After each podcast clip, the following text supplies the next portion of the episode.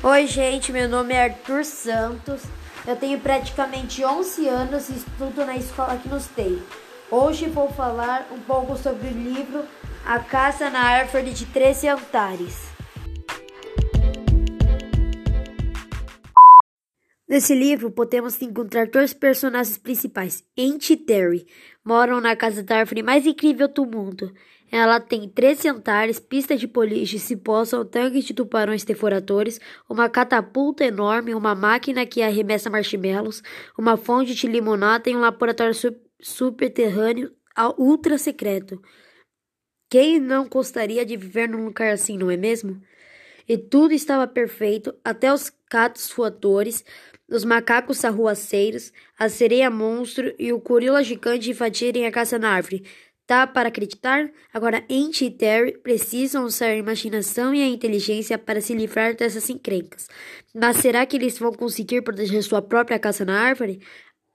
Aventuras malucas, situações hilárias e muitas diversões esperam por você. Afinal, tudo pode acontecer na casa na árvore de três andares.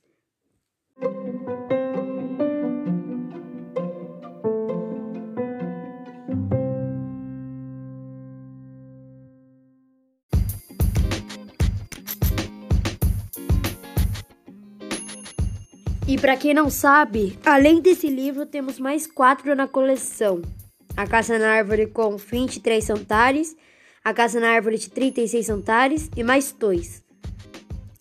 Para quem quer saber também, é, o livro foi fundado pelo ilustrador por Terry Tatum. Fundamento.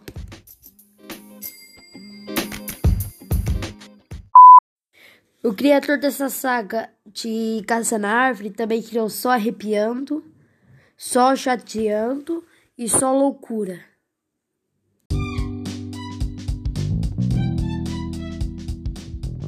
Agora vou falar um pouco sobre os personagens Ant e Terry. Ant Griffiths mora em uma casa na árvore de três andares com um amigo Terry, e juntos os dois escrevem livros divertidos iguais ao que você está lendo agora. Ente escreve o texto e Terry desenha as imagens. Se quiser saber mais, lê este livro em www.entegriffiths.com.au. Agora do Terry. Terry Dayton mora em uma casa na árvore de três andares com amigo Ente, e juntos os dois escrevem livros divertidos iguais ao que você está lendo agora. Terry desenha as imagens e Andy escreve o texto. Se quiser saber mais, leia este livro www.terrytayton.com. Vou colocar na descrição para quem quer saber mais.